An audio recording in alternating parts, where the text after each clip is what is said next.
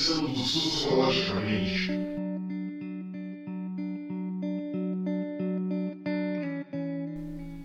Olá, aqui é o professor Miro Santos, mais um podcast Pensando Sociologicamente.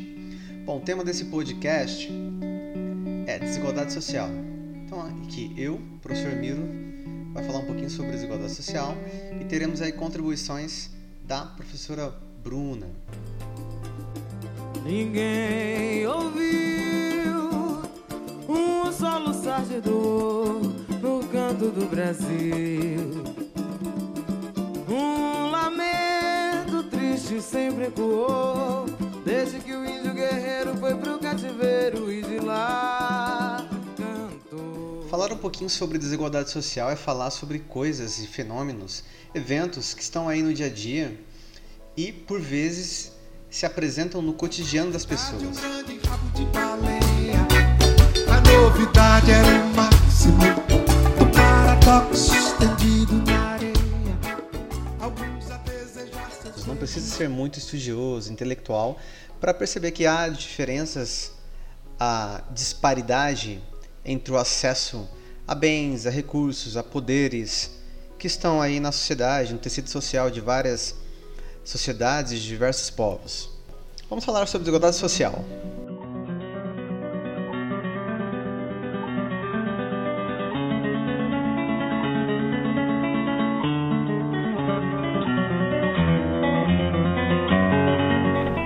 Para estudar as desigualdades sociais é importante se atentar para três elementos centrais: estrutura, estratificação e mobilidade social.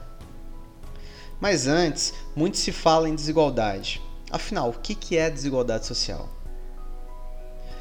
Costuma-se dizer que todos são iguais perante a lei, ou né, que todos são iguais perante Deus, mas é preciso uh, olhar a sociedade de modo mais aprofundado, com um olhar crítico, para tentar desvendar aquilo que está oculto, aquilo que não é possível é, enxergar de maneira tão rápida, tão óbvia. O conceito refere-se, em linhas gerais, à privação de direitos ou acesso a recursos para uma pessoa ou grupo, o que cria distinções entre os indivíduos.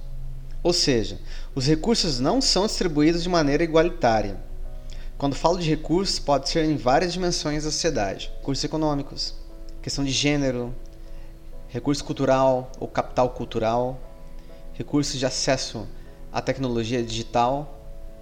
Então, assim, são várias categorias, várias dimensões da, da sociedade que se desenvolvem de maneira a distribuir diferentemente, distribuir de maneira não igualitária. Então são várias as dimensões sociais as quais as categorias, os elementos, vários elementos da sociedade são distribuídos de maneira não igualitária.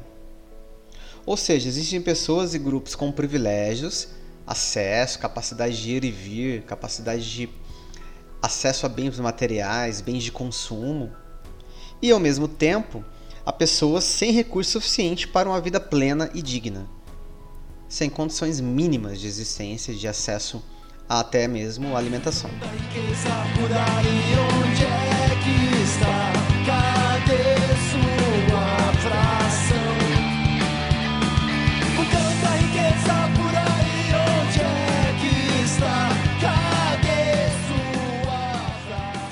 A realidade social não é visível a olho nu, o que significa que o mundo social ele não é transparente a nossos olhos.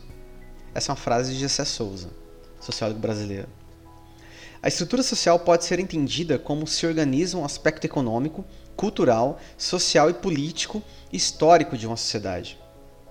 Então, assim, por estrutura social, a gente pode pensar como é que a sociedade está organizada em relação à situação econômica, se tem patriarcalismo, se tem dominação masculina, quais são as bases do trabalho, se é uma produção capitalista, se é uma produção feudal, se é uma produção escravista, escravocrata. Então, assim, essa estrutura ela vai dizer muito sobre como que a sociedade vai ser desigual, o tamanho dessa desigualdade. Toda feiticeira corcunda, nem toda brasileira é bunda. Meu peito não é de silicone. Sou mais macho que muito homem. Bom, uma das grandes formas de desigualdade será discutida agora a partir das contribuições da professora Bruna Gaioso, lá de Carapó. Sociologicamente, Salve moçada, tudo bem? Eu sou a professora Bruna Gaioso, daqui de Carapó, e hoje eu vou contribuir um pouquinho com o professor Miro nessa discussão da desigualdade social, ok? E eu vou entrar com a temática da divisão sexual do trabalho. Olha só, já repararam que na sociedade a gente sempre tem nas nossas cabecinhas a ideia de que algumas coisas são masculinas e outras femininas? Tudo isso é oriundo de uma construção social, ok? Nós não temos dados biológicos que nos determinam a fazer alguma coisa. Certo? O que nós temos é uma construção social e cultural. Então nós temos uma divisão do trabalho que é baseado nos sexos, que é baseado no, em algo que é considerado feminino e algo que é considerado masculino.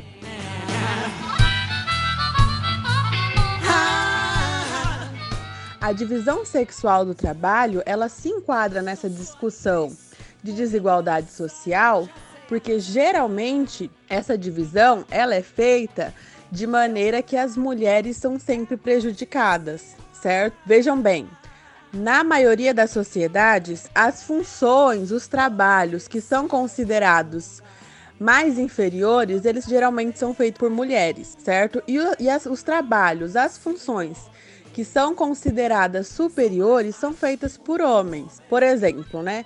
Qual que são os ideais que a gente aprende desde pequeno que é do homem e o que é da mulher? A gente aprende que o homem é forte, corajoso, que o homem pode trabalhar com cargas pesadas, que o homem pode ser motorista, astronauta, que o homem pode ser qualquer coisa.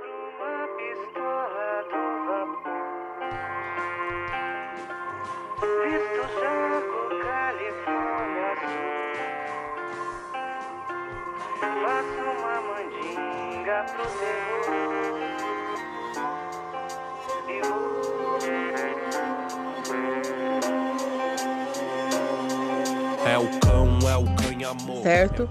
E as mulheres? A gente aprende que as mulheres são dóceis, cuidadosas e que as mulheres precisam cuidar da casa, cuidar do lar. E geralmente o trabalho das mulheres são associados a essas ideias, a essas características. Grande parte das mulheres trabalham então como professora, né, cuidando das crianças, como domésticas, como psicólogas, né, ouvindo. E aí poucas mulheres vão então para outros ramos do trabalho que são ou foram considerados mais masculinos, certo? E aí a gente precisa entender que tudo isso é uma construção social, que ele muda de sociedade para sociedade. Pode ser que aqui no Brasil a gente considere que um tipo de trabalho seja mais masculino e numa outra sociedade não seja assim.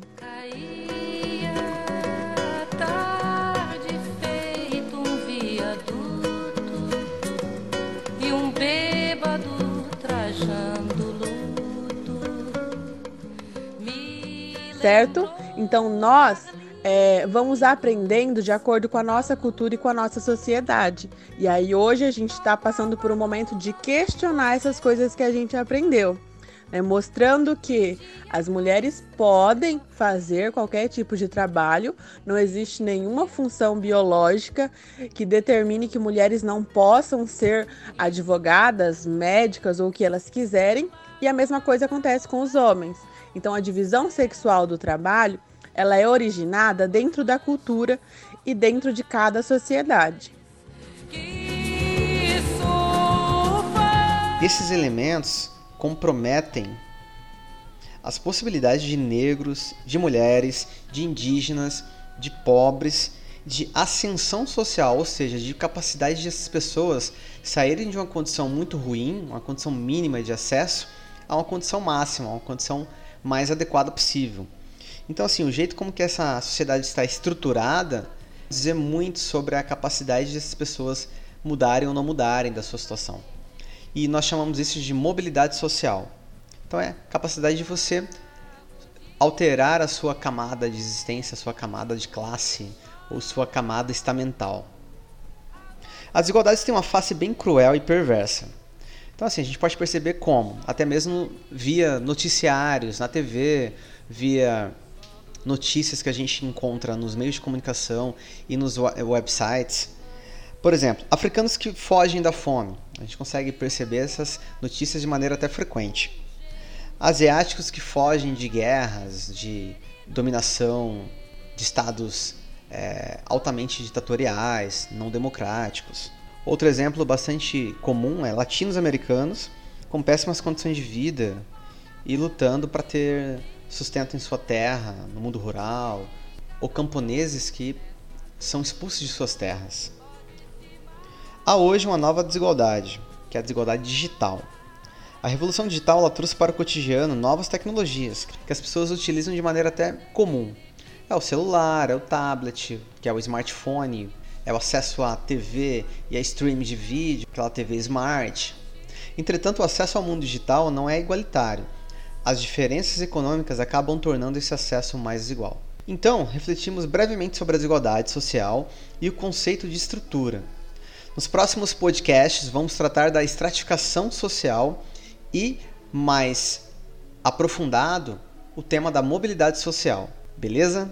Abraços e até lá!